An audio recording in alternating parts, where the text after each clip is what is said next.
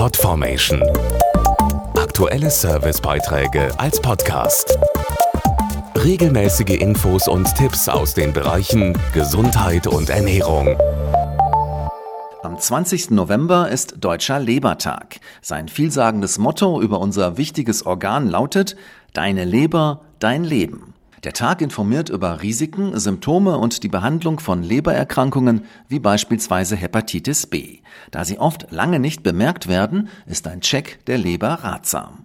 Warum es wichtig ist, die Leberwerte untersuchen zu lassen, erklärt Leberexperte Professor Karl-Heinz Herbinger. Häufig wird eine Erkrankung der Leber, insbesondere eine Leberentzündung, die durch Viren hervorgerufen wird, also eine sogenannte Virushepatitis, lange nicht bemerkt. Unbehandelt kann eine chronische Virushepatitis, vor allem eine Hepatitis B und C, zur Leberzirrhose oder sogar Leberkrebs führen.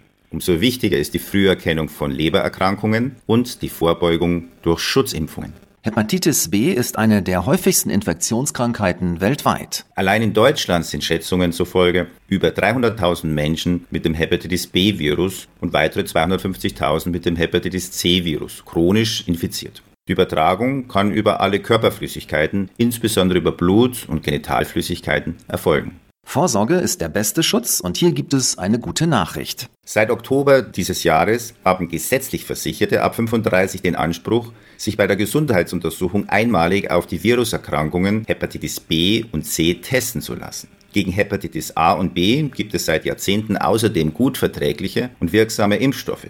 Gegen Hepatitis C bislang nicht. Eine frühzeitige Diagnose und Behandlung können jedoch schwerwiegende Folgen verhindern. Weitere Informationen auf impfen.de.